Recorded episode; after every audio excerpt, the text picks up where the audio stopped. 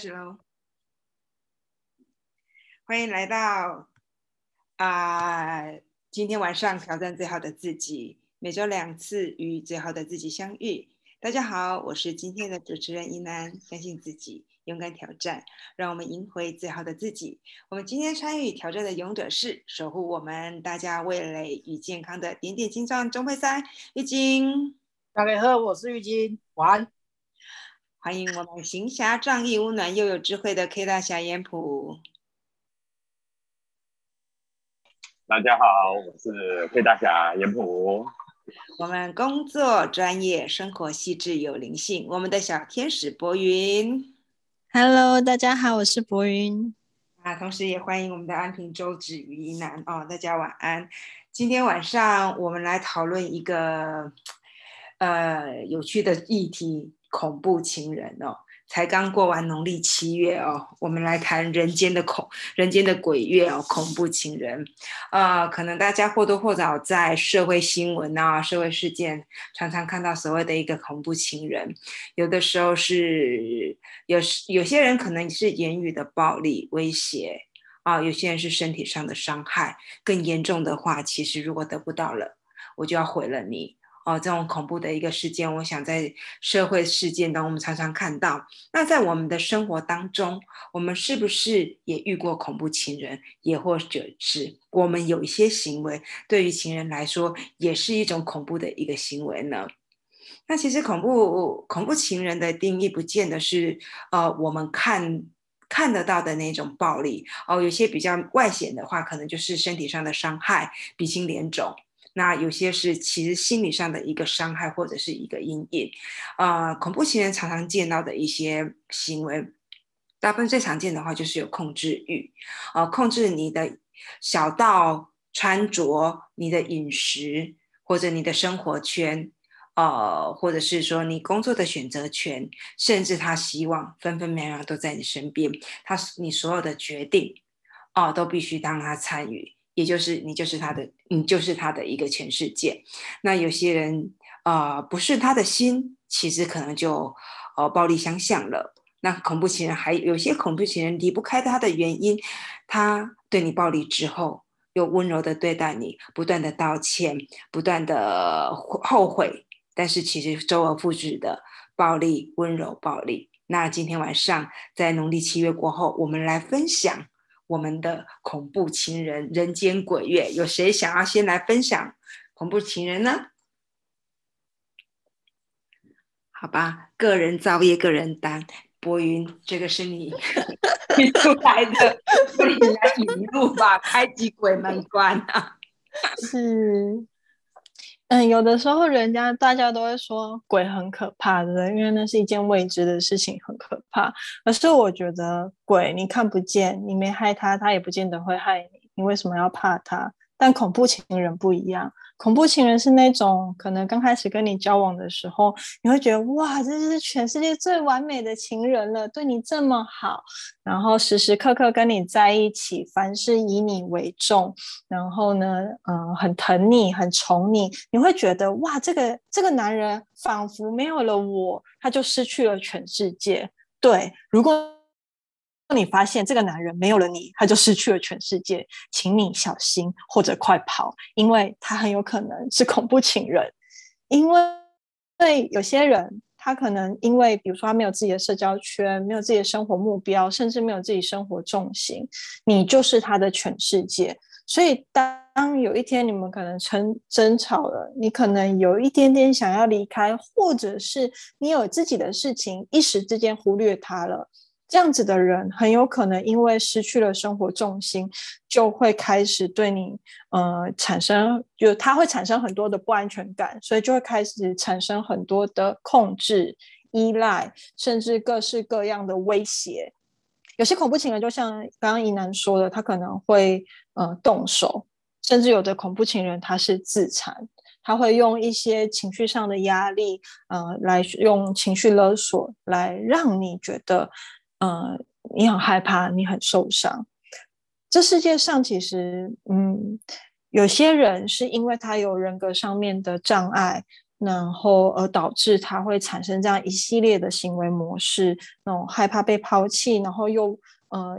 去去测试对方，然后最后又努力挽回，然后呢道歉，然后最后又周而复始，一直呃两个人的相处模式变得既甜蜜又煎熬。别人说谈恋爱不就是这样吗？酸酸甜甜，苦苦辣辣。但是有的时候，你必须跳脱出来看一下，这段关系真的是你想要的关系吗？真的是一个舒适的关系吗？两个人在一起，照理来说应该是嗯很舒服、很自在，并没有想要去掠夺对方些。什么，或呃索取对方些什么，这才是一个健康的感情。但是，当你今天发现你自己，或者是发现对方开始有出现这样子的状况的时候，可能要试着去沟通，可能要试着去调整，怎么样让彼此的步伐变得更健康一些。因为我看到太多的恐怖情人，甚至呃新闻上面我们会看到那种情杀案啊，甚至我可能会听到身边的朋友，不管是女生还是男生，其实都有可能变成恐怖情人。比如说会夺命连环扣啊，比如说会一直问说你今天去哪里啊，跟谁去啊，要几点回来啊，这种，或者是甚至到哎你穿什么。你跟谁？呃，你做什么工作？甚至哎，开始会怀疑，就是甚至就是你什么都没做，他就会开始嗯，有更很多很多的怀疑与猜忌，其实都是很大的精神煎熬。其实我们呃，就家族这边其实有这样一段故事，然后也是一个精彩到跟八点档一样的恐怖情人。那我在听这样子的故事的时候，其实就会觉得。很可怜，身为恐怖情人的那个人，因为你可以看得到他的灵魂在呼救，他的他的整个精神状态的底下是一种自卑而来的自大，然后因为没有安全感，因为觉得自己已经。就是没有什么其他可以依赖的东西，以至于他必须要玩很用尽全力的去抓住他唯一所拥有的安全感来源。所以其实这样子的状况，对呃跟他相处的恋人来说，或者是对他自己来说，其实都是很辛苦而且很危险的状态。所以不管今天恐怖情人是你。还是恐怖情人是对方，其实我觉得都是需要经过一段时间去梳理自己的情绪。当你有情绪的时候，你需要去梳理自己的情绪，然后去了解你情绪背后的来源。因为我们每一个人都会有情绪，但是情绪可能是我们小时候的记忆所造成、所带来的情绪。可能今天对方做了一件事情，创造了这个事件，引发了你的情绪。这个情绪或许它的发生与对方有关，但这个情绪绝对不是对方的责任，而是我们要去理清这个情绪背后到底是我们还有什么需要去疗愈的地方。你可以跟对方分享你的感觉，你可以让对方理解你的感受，但对方没有必要为了你的情绪而去负责。当我们可以真真正正的了解到这件事情的时候，我们才可以被称之为一个成熟的情人。以上是我的分享，谢谢，谢谢博云的分享啊！从恐怖情人到一个成熟的一个情人，中间呃，就像刚刚博云说的，其实每一个行为背后都有他的一个故事，或者他的一些经验值。那很多时候，恐怖情人我们常常可以观察到，他其实是是一个非常没有安全感的一个灵魂，他把安全感建立在呃一个人。当这个人喜怒哀乐都会去影响到他对安全感的一个感受的时候，就像刚刚博文说的，当一个人成为你的全世界，这个人他的存在与否，他在你的身边，或者他选择要离开的时候，都会影响他的安全感。在这安全感不确定的时候，常常有些人为了抓住这个安全感，会有其许许多多的一个行为，也许是。软性勒索，也许是暴力勒索。那就像刚刚博云分享到的，我们必须去了解我们每个行为背后他的故事。对方确实是没有义务，也没有责任去承担我们这些行为带来的一些后果。啊，那了解自己的行为背后，他在呼求什么帮助？了解我们应该怎么样去疗愈我们自己，才是从一个恐怖情人到一个正常的情人，到一对成熟的一个情侣，我们慢慢的去学习跟成长。那接着是谁要来跟我们分享恐怖情人的经验呢？好，我好，来欢迎玉晶。好，谢谢谢谢主持人，谢谢博云。那个恐怖情人哦，有可能是对方，其实有可能也是你自己，而你自己却不自知。嗯，两个人在一起的时候，其实都很喜欢，就是在热恋的时候，其实都还蛮喜欢腻在一起的，而且又觉得，哎，好像时时刻刻都想要，就是让对方知道自己的想法、感觉啊，甚至可以时时刻刻见到面。然后就会觉得哇，好像连体婴那种感觉，在热恋期好像这种感受会特别特别的深。可是，当有的时候，这个人他可能不是只有在热恋期，甚至就是在他的平常的行为举止上面，可能就有一种就是像博云其实有讲，有一些控制感，甚至就是。全面监控那种感觉，其实你自己心里就要有个底哦。我曾经遇过，确实，我其实不知道他是属于恐所谓什么恐怖情人这一挂的，因为你爱了就爱了，你把酒喜后拿个狗丢哎，所以你很多时候是不自知的，甚至你会因为他的这种呃强烈的需要需要感跟需求。而去感受到，哇塞，我真的好像是很重要的一个人，在你的生命里面，甚至就是你有一些要求的时候，一开始可能你会觉得很想去满足他，可是慢慢慢慢的，这个要求变得有点过分了。可能是你平常，比如说，呃，我希望你下班之后打电话给我，我希望怎么样，我要看到你。可能在热恋期的时候，你都会觉得哦，这无所谓，好像就是对方其实很在意自己，其实自己也是安安自喜那种感觉。可是当这种要求变得你自己觉得好像有点过分，甚至他会去用自己的生命安危去要求你，你应该要顺从我的时候，其实你真的要。清醒一点点，像我那时候其实真的没有清醒，甚至反而被拉住，觉得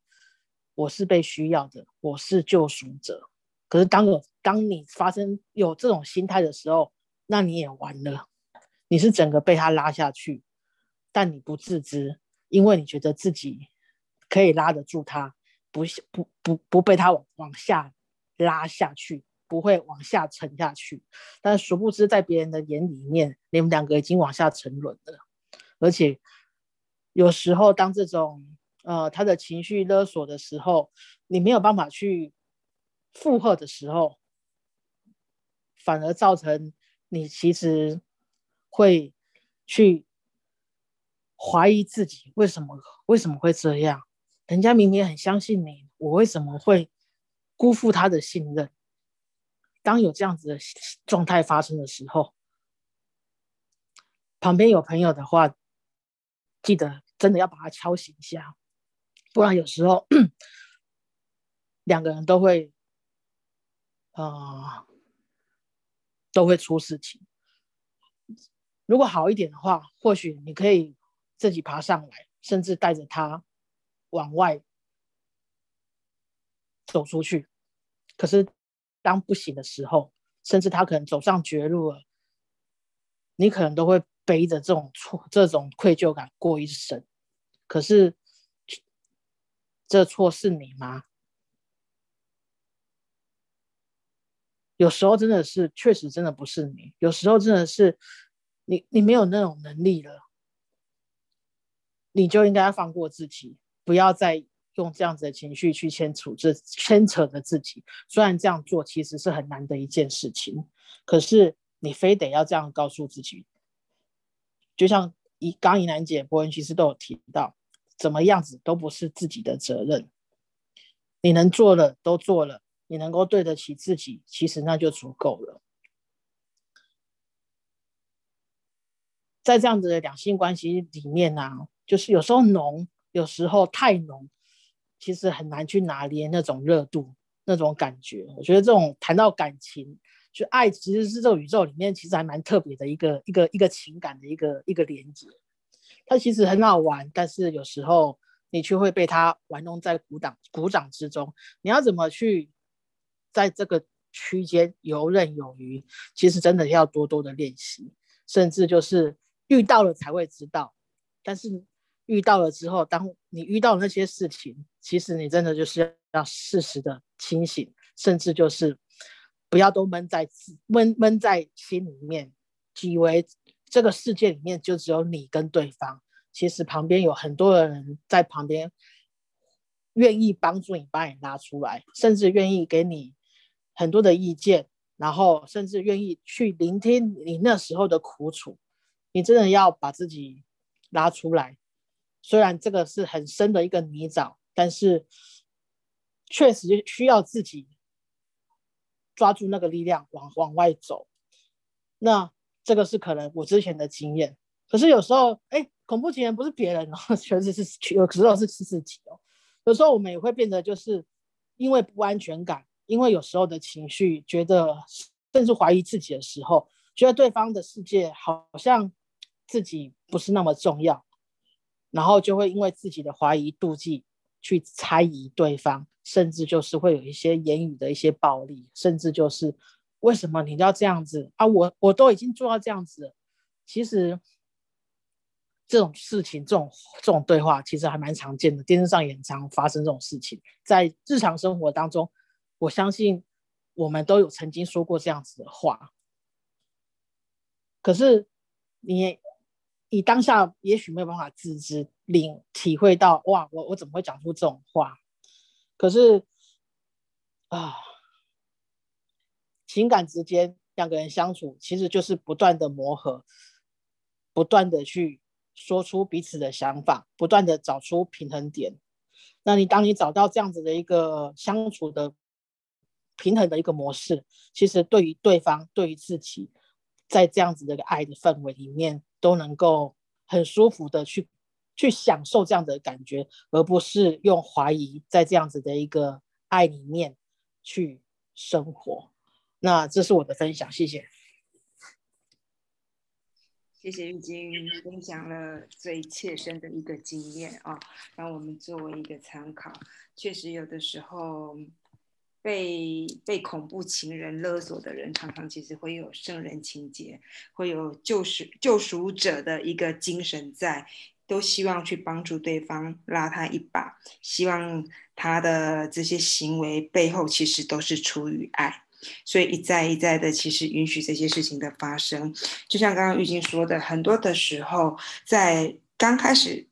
呃，谈感情的时候，对方开始有一些些恐怖情人的一些行为，对你有一些要求，我们其实那时候美化了他，他是关心我的啊。对于很多的一些监控，我们也美化了他，觉得哇，他是注意我的安全，在不断的去满足对方的一个要求的时候，其实我们是不是也是去培养了一个我们自己打造的一个恐怖情人呢？那就刚才玉静说的，很多时候。在过程当中，我们是不是可以意识到，其实对方这些要求，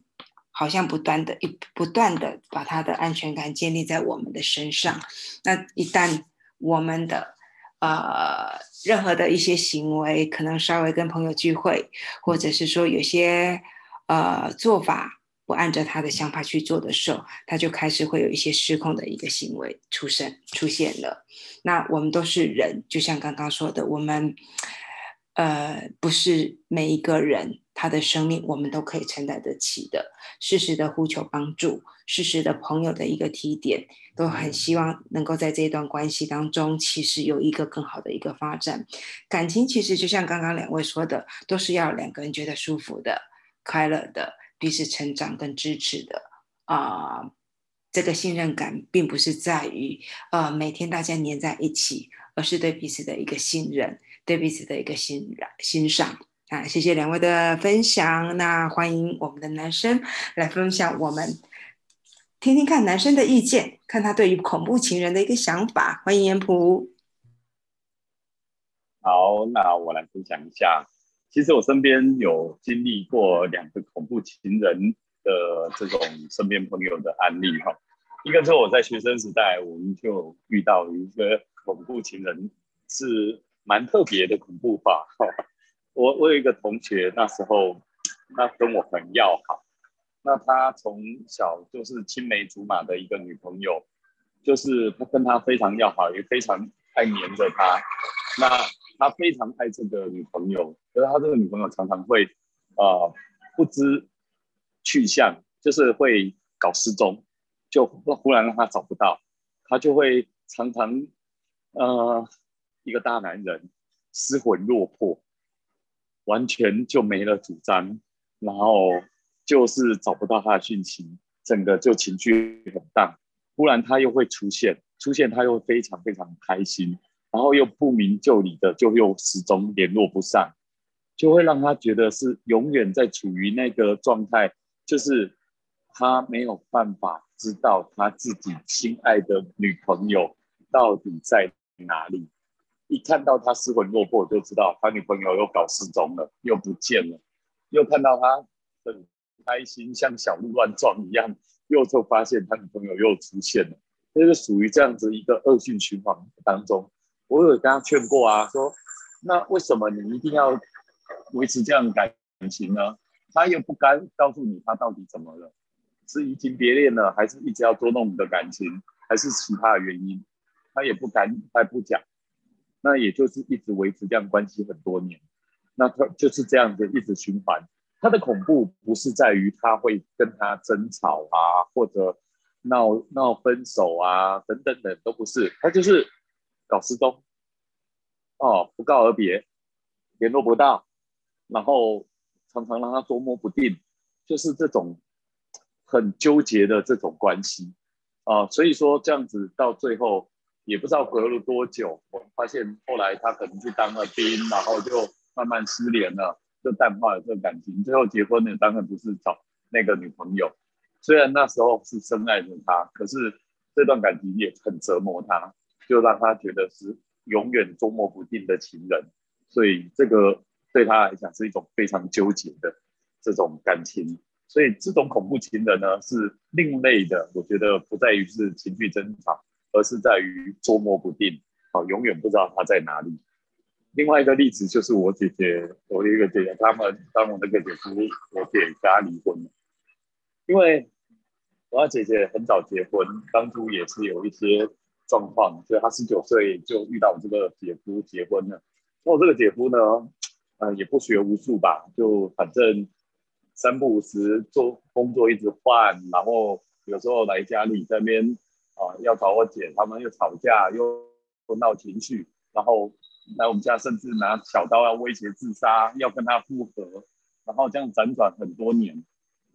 也有三个孩子了，结果呢，就是一直不照顾家里，孩子也是我我姐一手带带大的，根本就撒手不管这个家里，也没有在照顾孩子，就是只要一没钱回来，就跟我们好像。呃，想要要钱呐，或者说要做投资啦，要干嘛啦，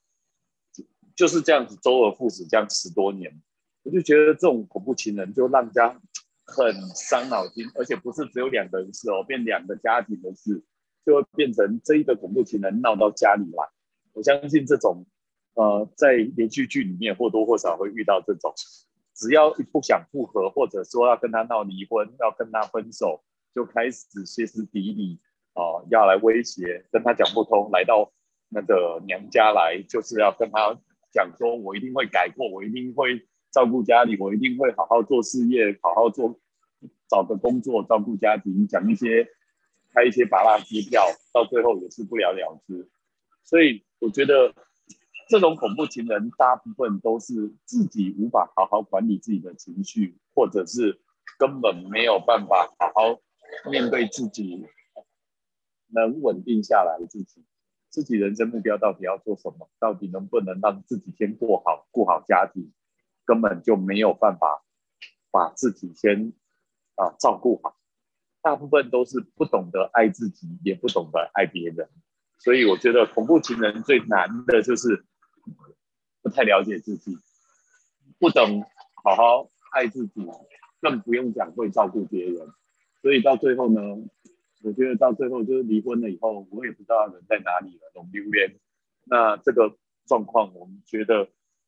也很很容易看到一个人，如果是周而复始的发生这样的状况，连自己都照顾好，照顾不好自己，就很容易造成这样子变成恐怖情人的现象。当然啦，我觉得两个人哈在谈感情的时候，很容易变成朦胧了眼，就是当初热恋一定会有一段甜蜜期，他所有缺点都会变优点，所有。可以看到缺点都会被包容，都变得很可爱。可是当进入到生活，变成真正要稳定的生活，变成我们都讲嘛，相爱容易相处难哈。真的要变成过日子的话，就不是那么容易。热恋期一过，真的要面临啊柴米油盐酱醋茶的时候，这个时候就是真正的考验啊。所以说。真的要相处过后，才会知道是不是真的生活上价值观跟各方面的想法。最重要，我觉得一点就是，一旦热恋期过了，能不能像朋友一样能聊天，能一起成长，能一起分享生活中的酸甜苦辣，这才是啊生活中相处最重要的事。恐怖恐怖呢？其实。过了甜蜜期，就能验证这件事。如果真的遇到恐怖情人，你没有办法处理，我觉得就是最终就好好的分开吧。那不能继续一直想要当拯救者来拯救他，因为他有你就能变。我因为我他会改变我，这种啊浪漫的情怀恐怕是很难的。以上是我分享，谢谢。谢谢严普的分享啊，确实有的时候恐怖情人是借着常常借着伤伤害自己去勒索对方，而且他们还有一个特质，勇于认错，绝不改过啊，在认错的当下，其实都充满了诚意，但是当情绪啊失控，或者是说嫉妒心泛滥，或者是说对方不按着自己的想法去做的时候，其实又开始陷入那个不安全感。又开始有控制的行为，那就像刚刚严博去分享的一个部分，有时候，呃，有些人不见得我们帮得了他，他自己的生命又需要由自己去来承担，自己真的觉得有问题的时候，自己要去寻求帮助。呃，有时候救赎者不见得可以帮助到对方，有时候是。啊，绊住了对方，也让自己陷入了一种呃受苦的一个循环当中。那我自己呢，之前我是没有遇过恐怖情人，但是有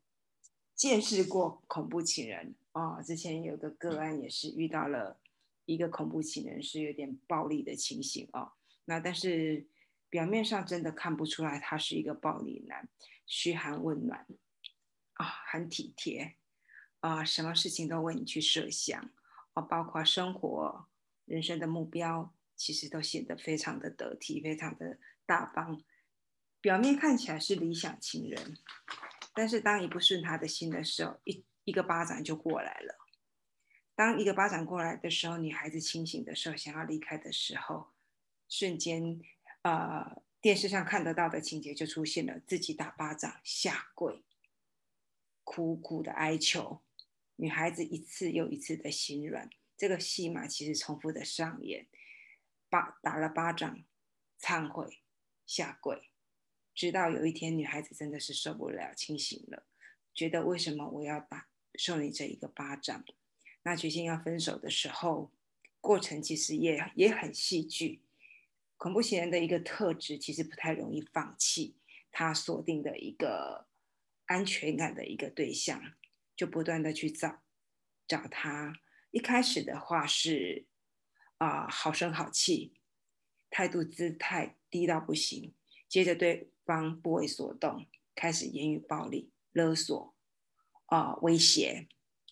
你还是不还是不为所动，接着他所有的一种通讯的方式。都让他去找了，不管是微信或者什么样的一个动态，不断的去找这女孩子，甚至去找她周围的人，希望这女孩子去回头。这个过程其实蛮辛苦的，曾经的甜蜜，到后来变成恐怖情人，造成自己身心理上的一个阴影。那是在这个过程当中，其实我在辅导这两个人的时候，其实我是辅导这两个人哦，女孩子其实。去告诉他自己，先认清楚自己要的是些什么。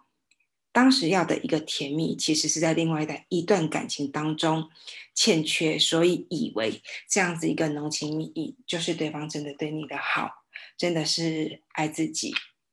就像刚刚大家所说的，很多时候恐怖情人都是恐怖情人，或者被被恐怖的情人，其实都是把安全感建立在对方。那在跟男孩子在沟通的时候，其实也可以看得到童年的一个阴影，因为他是被害者，后来成为是施暴者，因为他是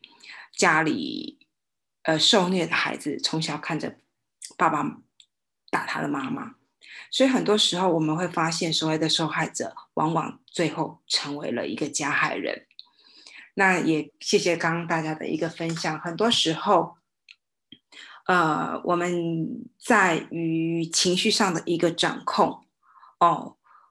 需要更多的一个理性，更多的一个智慧，跟刚刚大家说的，需要不断的去学习，透过学习去了解我们自己的情绪，了解我们情绪背后的一个故事，哦，找到一个起源，我们为什么会这么去做的时候，当看见了，其实就会觉醒了。当觉醒的时候。我们在不断的去修正，因为人其实是一个惯性的动物，有时候一些旧有的行为很容易不经意的就会发生了。就像我们救赎，每个人都会有一点救赎者的一个情情节，看到可怜的人，我们忍不住想帮他，在一次我们帮的一个过程当中去啊提升我们的一个智慧，啊知道这个帮的一个背后是不是应该帮他，我们帮的方式是不是有更有一些智慧，在我们。是满足对方，呃，非理性的一个要求，真的是对他好，是对这个爱的一个包容，还是其实我们让他予取予求呢？那还有没有什么朋友有什么样的想法想要反馈呢？大家都被恐怖情人吓坏了，就是在感情当中，不要只用耳朵听。要用心去感受，这是很重要的事情。对，真的就像博云说的，很多时候哈，说的很容易装饰哦，但是很多的言行举止其实会透露出我们是不是恐怖情人哦。有时候过度的要求，或被车撞了，还是坚持来拿了一束花来看你，这种太过牺牲自己。去爱对方的行为，其实其实都在透露出这个关系好像正在扭曲当中。那还有没有颜普或者玉晶，还有没有想要反馈的呢？嗯，这个遇到这种人，大哥讲，大哥讲。我觉得如何找到好情人，才是我们要学的课题呀。我们可以在一趴。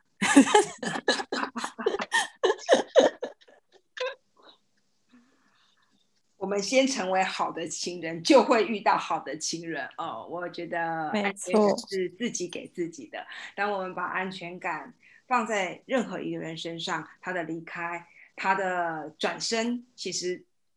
成为我们唯一的寄托的时候，我们其实也无形当中成为一种恐怖情人。我们开始会去索取，开始会要求，开始会觉得，哎，他怎么了呢？是对。我们先把自己成为好的情人，理想的情人。我们更多爱自己，更多把安全感放在自己的一个价值身上。那谢今天晚上谢谢好朋友们的分享。呃，我们的听众朋友，如有什么样的经验或什么样的反馈，欢迎留言。给我们做分享，谢谢大家，祝大家今天晚上有个好梦，谢谢，晚安，